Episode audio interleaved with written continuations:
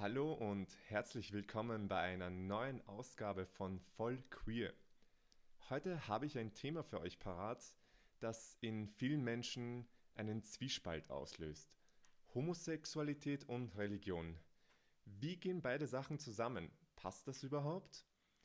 Homosexualität ist in vielen religiösen, kirchlichen Kreisen immer noch ein Tabu, auch wenn wir 2020 haben. Und wie man diesen Zwiespalt überwinden kann zwischen Homosexualität und Religion, sagt uns mein heutiger Gast. Er ist ein homosexueller Ex-Priester, Theologe, spiritueller Autor und Begleiter. Pierre Stutz, herzlich willkommen. Stell dich mal kurz vor.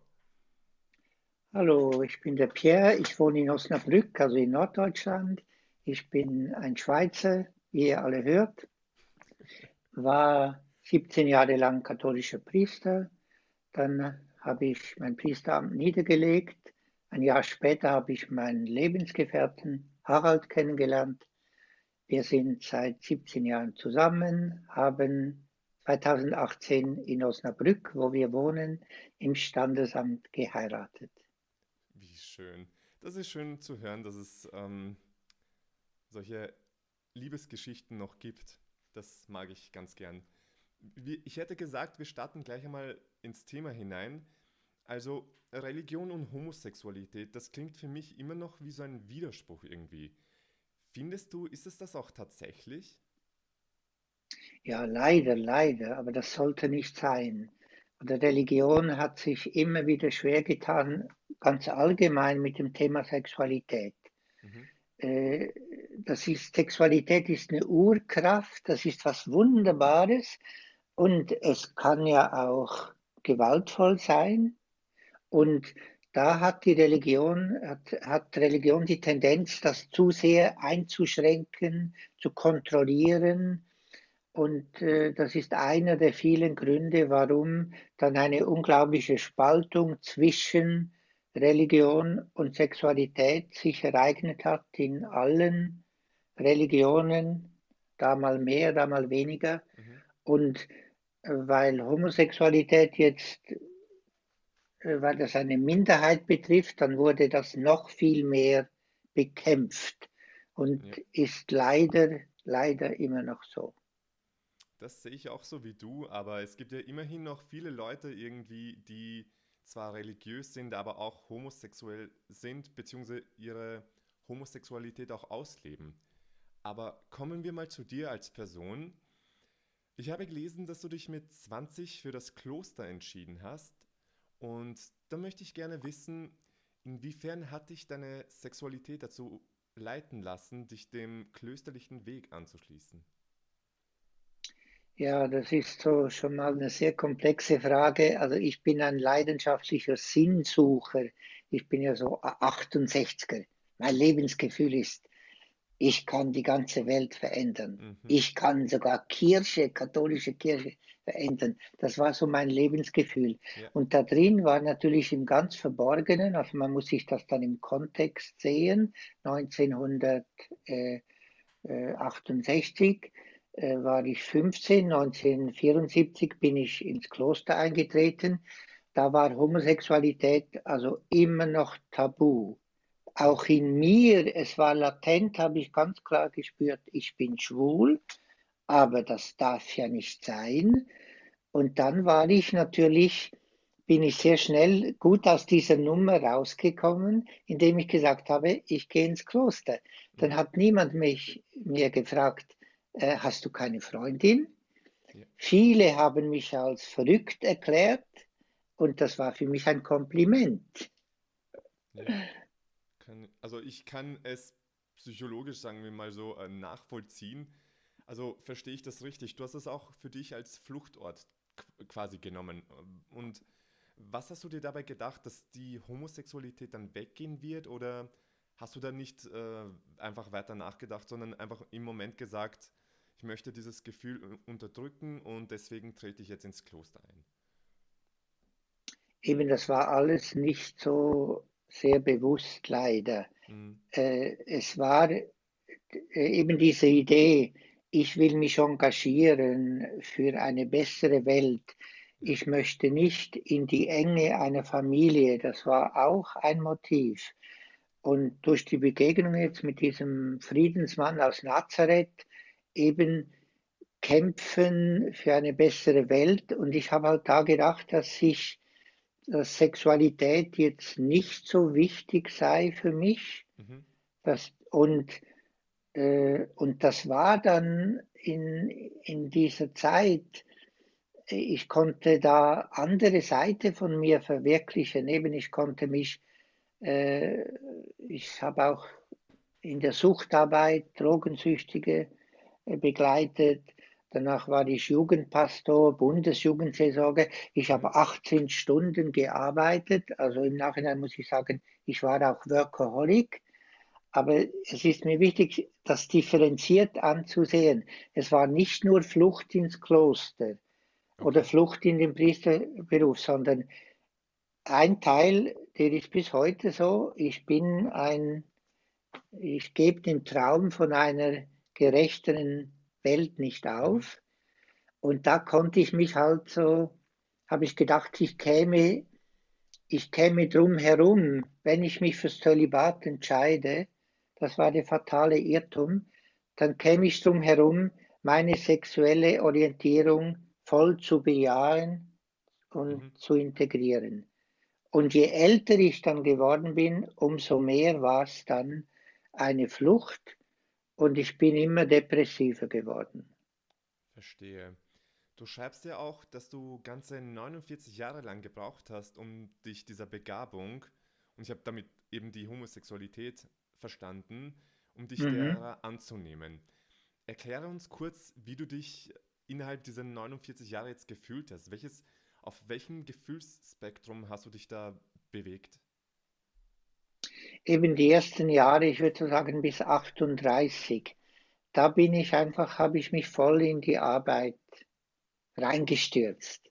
Und ich konnte ganz vieles verwirklichen in meinem Leben. Eben Tag und Nacht da sein, Projekte verwirklichen. Und dann ist in, eigentlich innerhalb ein paar Wochen wie ein Kartenhaus ist das alles zusammengefallen, weil ich hatte ein massives Burnout. Und äh, da habe ich auch zuerst das wieder äh, dagegen angekämpft und dann habe ich eingesehen, ich muss was ändern in meinem Leben. Und da war ich also dann 39, 40 und da war ich, hatte ich einen tollen Psychotherapeuten. Und da war dann der erste Schritt, dass ich Ja sagen konnte ich bin schwul und das ist gut so, das ist eine Begabung, die Gott mir schenkt. Mhm. Er, sie, diese göttliche Kraft hat mich so geschaffen und das war schon mal eine, eine Erleichterung. Ja. Und zugleich wollte ich aber mein, mein Beruf, das war ja auch mein, meine ökonomische äh, Basis, also mein Priesteramt wollte ich immer noch nicht niederlegen, und ich habe dann gedacht, wenn ich für mich einfach sagen kann, ich bin schwul und das ist gut so, äh, dann, und wenn ich nicht mehr so viel arbeite, besser auch für mich sorge, dann finde ich einen Weg. Ja. Und, das, und das hat sich dann vor allem noch äh, ausgedrückt, indem ich mich entschieden habe, dass ich, äh, weil das auch eine Gabe ist, die ich äh, unterdrückt habe, das Schreiben bis 38 Jahren habe ich mir zu wenig Zeit genommen fürs Schreiben. Und nach diesem Burnout war ganz klar, Schreiben ist auch ein, ein Talent, das mir geschenkt worden ist. Mhm. Und es ist dann kein Zufall, dass ich dann über 30 Bücher zwischen 39 und 49 Jahren geschrieben habe. Wow, wow. Und das war wieder so ein Versuch, oder Sexualität zu sublimieren indem ich künstlerisch schreibend tätig bin. Ich habe dann nächtelang Bücher geschrieben. Die Bücher hatten Erfolg, 100.000 verkaufte Bücher. Mhm. Also mein Bubentraum wurde erfüllt. Und Gott sei Dank hat meine Seele sich nicht beirren lassen von, von diesem Erfolg. Mhm. Also so deute ich das. Und dann bin ich, äh, dann, dann ist die Kurve im Leben, je erfolgreicher ich wurde, umso depressiver bin ich geworden. Was meinst du damit konkret? Eben, dass ich, äh, ich, ich, ich habe, ich habe mir dann immer eingeredet, ich habe ja Erfolg, es geht mir gut, es geht mir gut, aber ganz tief war in mir dieser unendliche Schrei, ich möchte einen Mann lieben und ich möchte von einem Mann geliebt werden. Und dann war noch mal bis 49 leider dieser unglaubliche Kampf. Ich habe einfach diese Zeit gebraucht. Ja, aber besser spät als nie. Ich meine, wirklich Hut ab, wenn ich mir sowas anhöre. Und ich habe auch das, was ich rausgehört habe, wo du gesagt hast, ich bin schwul und das ist gut so, das hatte ich tatsächlich mal als Affirmation für mich, weil ich mich auch gerne so mit spirituellen Sachen, äh, nicht religiösen, aber spirituellen Sachen beschäftige. Und da hat es dann wieder bei mir äh, geklingelt irgendwie im Kopf und dieser Satz hat mir auch irgendwie ganz viel geholfen, meine eigene Homosexualität anzunehmen. Aber zurück zu dir. Du hast ja auch gesagt, dass du dich öffentlich geoutet hast. Wie waren da so die Reaktionen und würdest du sagen, dass es einen speziellen Moment gibt, der dir für immer in Erinnerung bleiben wird? Also das erste Outen war in, ich war da in einem Team, also wir waren zwölf Personen und ich hatte noch unglaubliche Ängste. Also es war noch, bevor ich dann äh, dem Team das mitgeteilt habe, dass ich mein Amt, Priesteramt niederlegen möchte, dass ich offen sein möchte für eine Beziehung. Äh, da hatte ich nochmal unglaubliche Ängste und es war so ein Moment, wo ich gedacht habe, wäre es einfacher, wenn ich jetzt tot umfallen würde. Oder das war nochmal so, also ein grausamer Moment. Lieber sterben, als denen das sagen. Und dann habe ich denen das unter, also es war wie eine Geburt. Ich habe geschrien, ich habe geheult. Äh, und, und die haben mich alle umarmt. Das ist schön die haben gar keine Worte zuerst gesagt und das war, das ist natürlich etwas, was gespeichert ist in meinem Körper und, und danach haben die alle sich mitgeteilt und gesagt, äh, wo ist das Problem? Und wir finden auch, wir finden auch ein Nischendasein in der katholischen Kirche. Du musst doch das nicht öffentlich machen, bleib doch Priester, finde einen Partner und leb doch im Geheimen die Beziehung, vor uns musst du das dann nicht verheimlichen. Und das war mir dann so klar, nein, das will ich nicht. Das tue ich mir jetzt nicht mehr an mit 49 Jahren. Und das möchte ich auch meinem Partner, ich hatte da noch keinen, das möchte ich ihm nicht antun. Und, äh, und dann, äh, da kam dann wieder so diese kämpferische Seite und dann habe ich dann habe ich einfach öffentlich, äh, weil ich ja schon eine, eine bekannte Person war, jetzt vor allem in der Schweiz, dann habe ich eine Pressekonferenz gemacht und habe dann das so gesagt und ich habe da tausend Briefe erhalten, das war dann auch unglaublich berührend und von diesen tausend waren etwa 980, wo alle mir geschrieben haben, Hut ab, du bist noch authentischer, sie sind noch glaubwürdiger für uns. Mhm. Äh, und 20 Personen, die ich eigentlich gar nicht kannte, die waren vor allem aus diesem evangelikalen Bereich. Die haben mich in die Hölle geschickt. Und als ich diese Briefe las, habe ich innerlich, ich habe das sogar dann laut gesagt, ich habe gesagt, mich kann kein Mensch in die Hölle schicken. Ich komme aus der Hölle. Der ist gut. Der ist wirklich gut. Das gefällt mir gerade so sehr. Weil, weil ich habe so gelitten. Ich, also dem schlimmsten Feind wünsche ich nicht, was, was ja. ich durchgemacht habe, äh, äh, weil ich, ich bin halt so ein verantwortungsvoller Typ. Ich bin halt so auch so sozialisiert worden, wenn ich mal, wenn man etwas entschieden ist, ich habe versprochen, Zölibatär zu leben, dann halte ich das durch. Mhm. Und äh, ja, ich bin versöhnt mit meinem Leben, happy, glücklich, Sehr schön. Es gibt nichts Schöneres im Leben, als wenn man sagt, man ist einfach nur glücklich, oder? Ja. Was braucht es mehr? Mhm.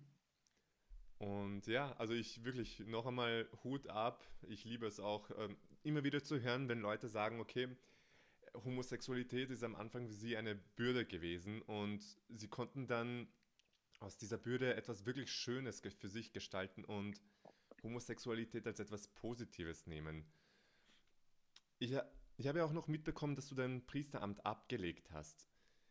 Gibt es da einen ausschlaggebenden Moment, den du dafür verantwortlich machen könntest? Hm.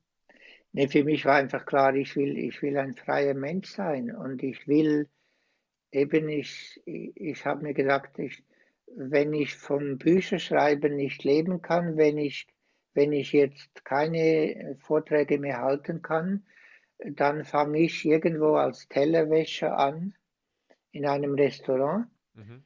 Und schreiben, das wird mir niemand nehmen können. Und ich weiß, dass ich arbeiten kann.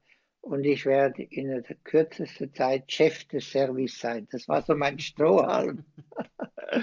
Und Gott sei Dank ist dann, ich war ja dann auch schon deutschlandweit, österreichweit, ein bekannter spiritueller Autor.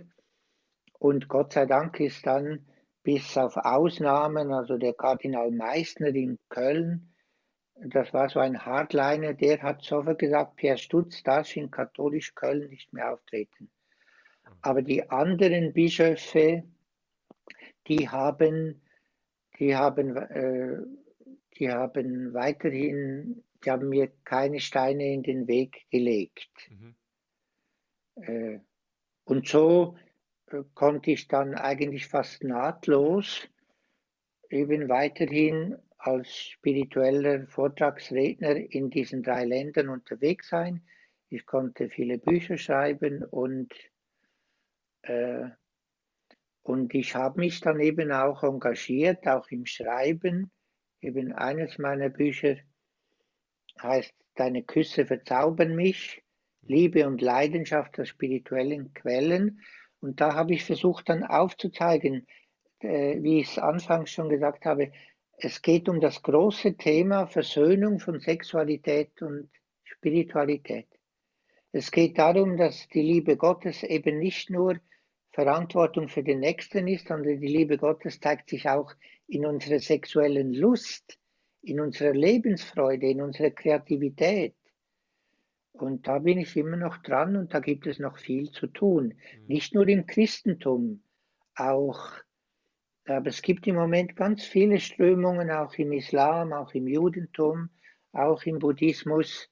Da, da ist das Thema eigentlich auch äh, leider immer noch tabuisiert. Oder katholisch wird es neurotisch bekämpft, ja. weil ein großer Teil der katholischen Priester schwul ist. Also ich behaupte 50 Prozent. Ja. Und in anderen Religionen wird es tabuisiert. Und äh, ja, da gibt es noch viel zu tun. Weil letztlich geht es für mich um die Menschenrechte, um Gleichberechtigung, um Schutz von Minderheiten. Mhm. Gebe ich dir vollkommen recht.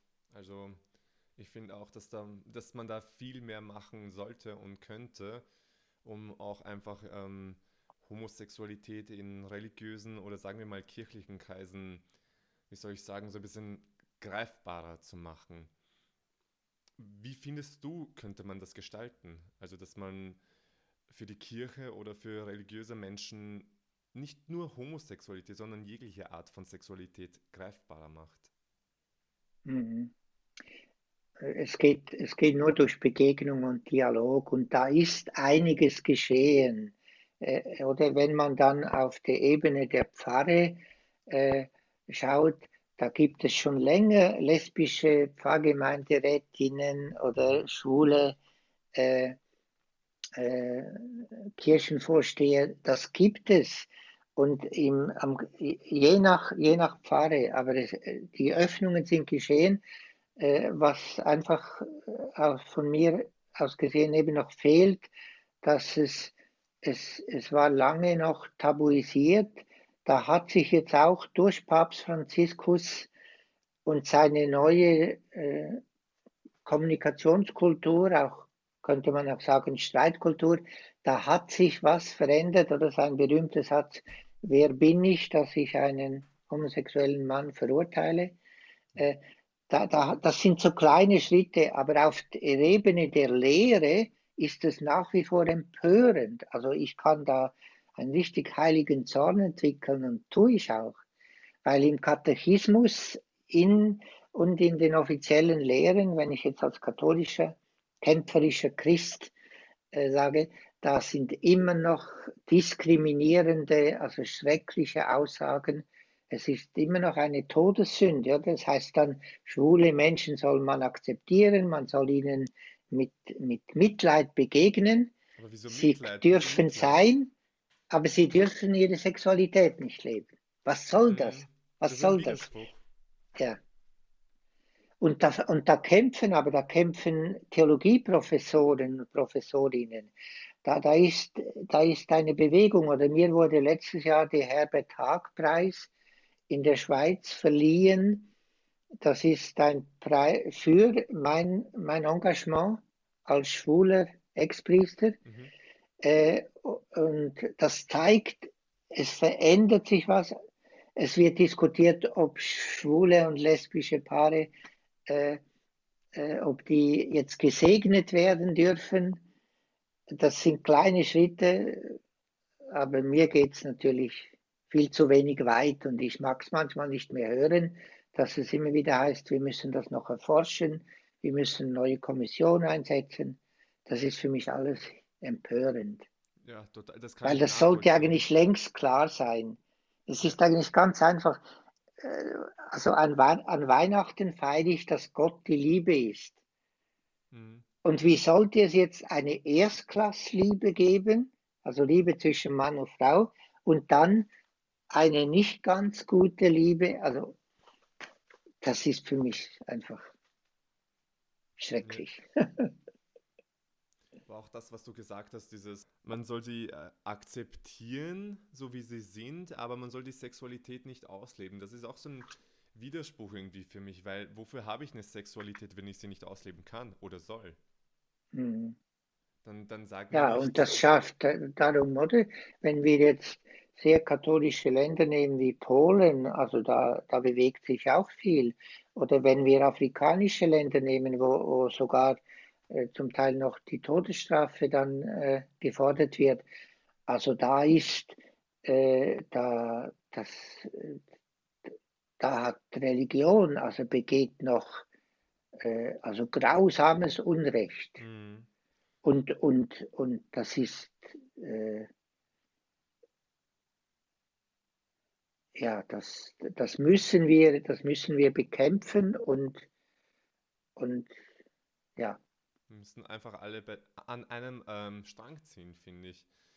Ja, also das ganze Thema ist ja irgendwie wirklich, auch wenn, wenn man davon selbst betroffen ist, ist es, man kommt dann so ins Strudel und ich merke auch bei dir so ein bisschen, korrigiere mich, wenn ich falsch liege, so ein bisschen auch diesen Zorn und das Ganze. Und ich bin da auch so, ähm, immer wenn so, immer wenn diese Sätze kommen vom Papst, jetzt hat er sich ja ähm, ausgesprochen für Homosexuelle dann werde ich immer noch so skeptisch. Er kann sagen, von mir aus kann er sagen, was er möchte. Ich werde, ich bin und bleibe skeptisch. Mhm.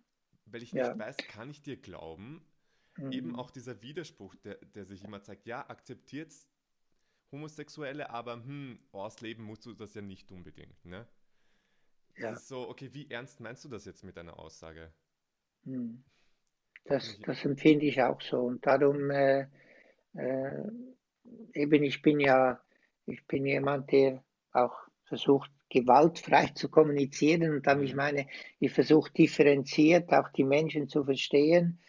Und, äh, aber es, es ist, solange die Lehre nicht geändert wird, das, äh, und mir hilft dann immer, dass ich den Bogen weit spanne und ich bin genauso empört in der Frauenfrage.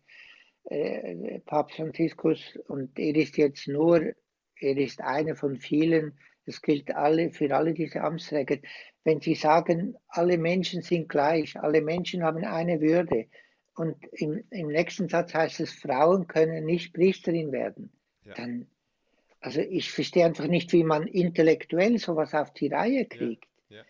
Und, und, und, und wie man, äh, letztlich geht es ja um die tiefe Sehnsucht, dass wir in etwas Größerem aufgehoben sind und dass die Liebe stärker ist als alle Diskriminierung. Mhm. Und gerade das müsste Religion aufzeigen. Und da muss aber dann auch, dann muss eben an der Doktrin muss was verändert werden. Mhm. Und, äh, und darum verstehe ich ganz viele Menschen, die, die äh, aus der Kirche austreten. Äh, das kann ich sehr gut nachvollziehen. Ich mache einfach allen Mut, dass sie ihre spirituelle Quelle deswegen nicht zuschütten und dass sie, so verstehe ich auch zum Beispiel jetzt mein Schreiben, ich schreibe längst nicht mehr für Leute, die in die Kirche gehen, sondern letztlich geht es ja um die zentralen Fragen im Leben. Was trägt wirklich? Was macht glücklich? Was mhm. stiftet Sinn? Und es ist eine Tragik, wenn da die Kirche äh, keinen Beitrag leisten kann, aber dann, wenn mich das zu sehr aufregt, dann lass sie und versuch Verbündete zu finden, die mit dir auch deine Sehnsucht nach Spiritualität äh, leben. Ja. Ich meine, ich differenziere immer zwischen Spiritualität und Re äh, Religiosität. Ich weiß nicht, ich verstehe das bei dir eher so als eine Sache. Und dann ist dann so meine Frage, wenn du, das, wenn du die Kirche und das Ganze drumherum auch so ein bisschen kritisch siehst, was hält dich dann in der Kirche selbst? Oder bist du gar etwa auch schon ausgetre ausgetreten? Nein, ich bin eben, ich bin, ich bin immer wieder ganz nahe dran. Mhm. Und ich, ich denke, das hat so was mit meiner 68er Sozialisation zu tun. Ich bin, ich bin immer noch der Kämpfer und ich bin einfach nicht bereit, dieses enge katholische, dieses diskriminierende katholisch, das den jetzt eben den Männern in Rom zu überlassen, oder? Ja. Und ich, für mich war ein ganz wichtiger Schritt zu sagen, ich bin in der Opposition und das heißt, damit kann ich einen Teil meiner Frustration klein halten, indem ich sage, ich, ich, äh, ich komme im Moment noch nicht durch mit meinen Anliegen, aber ich möchte gerne kämpfen für etwas, dessen Früchte ich vielleicht nicht ernten kann. Aber ich tue das nur, weil ich, weil ich dabei auch genügend Kraft bin und weil ich gesund bin. Sobald ich jetzt denke, das zermürbt mich so, hm. dann werde ich austreten. Ich finde, es soll, ich, ich habe Respekt vor, es gibt für mich so diese zwei Spuren und dann gibt es natürlich, muss man das differenziert sehen. Es ist wichtig, dass Leute austreten und ich kämpfe auch für eine offenere Schweiz. Habe ich immer gekämpft. ja. Also in der Schweiz bin ich bei den Abstimmungen auch meistens in der Minderheit. Heute ist jetzt ein Glückstag, endlich, aber musste lange warten, die Ehe für alle. Heute Cham Champagner wird geöffnet, Bier. Oder, aber und, und wenn ich als, als heute die katholische Presseagentur mich gefragt hat für ein Kurzinterview hm. zu, zu dieser Ehe für alle, dann habe ich als ersten Satz gesagt, das war ganz spontan, ich danke allen Pionierinnen und Pionieren, die 50 Jahre für das gekämpft haben. Ja. Und in dieser Richtung kämpfe ich weiter. Und ich habe natürlich schon viele verbündet, eben, dass jetzt mir dieser Herbert Haag-Preis verliehen wurde. Ich kenne unglaublich viele Theologinnen und Theologen, sie wachsen, die, die öffentlich also auch, auch Priester, die noch im Amt sind, die öffentlich Rom kritisieren und sagen, so geht das nicht weiter. Ja. Und in dieser Spur äh, mache ich auch weiter. Sehr schön. Ich finde auch genau für solche, solche Themen wie Homosexualität, da braucht es auch so Kämpfernaturen einfach. Leute, die nicht aufgeben, Leute, die immer wieder weitermachen. Das finde ich ganz schön zu hören und ich finde das auch super motivierend. Ich habe jetzt auf die Uhr geschaut und muss sagen, dass sich unser spannendes Gespräch schon dem Ende zunähert. Ja. Meine Abschlussfrage immer an meine Gäste ist, welche Message möchtest du in die Welt hinaussenden?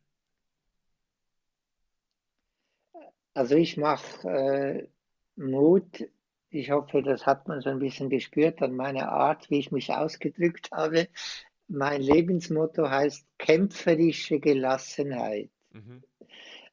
Und das, viele sagen, das ist ein Widerspruch. Entweder ist man kämpferisch oder man ist gelassen. Und ich möchte Mut machen, nee, es braucht beides. Ja. Es braucht Menschen, die eben kämpfen und dabei aber immer wieder darauf achten, dass sie nicht in eine Verbissenheit hineinkommen und dass sie, dass sie sehr gut zu ihren Ressourcen schauen, äh, sich auch Gutes tun, immer wieder überlegen, wo kann ich Kraft schöpfen, damit ich für die nächste Durststrecke genügend Nahrung habe. Mhm. Und das umschreibe ich mit den beiden Worten kämpferische Gelassenheit. Ich wünsche mir mehr Frauen und Männer, die in dieser Haltung, in welchem Themenbereich sie unterwegs sind, äh, sich auf den Weg machen. Super schöne Abschlussworte. Also wenn ich jetzt nicht motiviert bin durch diese Rede, dann weiß ich auch nicht. so. Vielen Dank, Antonio. Ich habe zu danken. Für die Blumen. Ich bedanke mich bei dir für das irrsinnig schöne Gespräch. Ich bedanke mich bei allen ZuhörerInnen fürs Zuhören. Folgt uns auf Instagram unter vollqueer.podcast und schaltet auch in zwei Wochen wieder ein bei einer neuen Ausgabe von Vollqueer.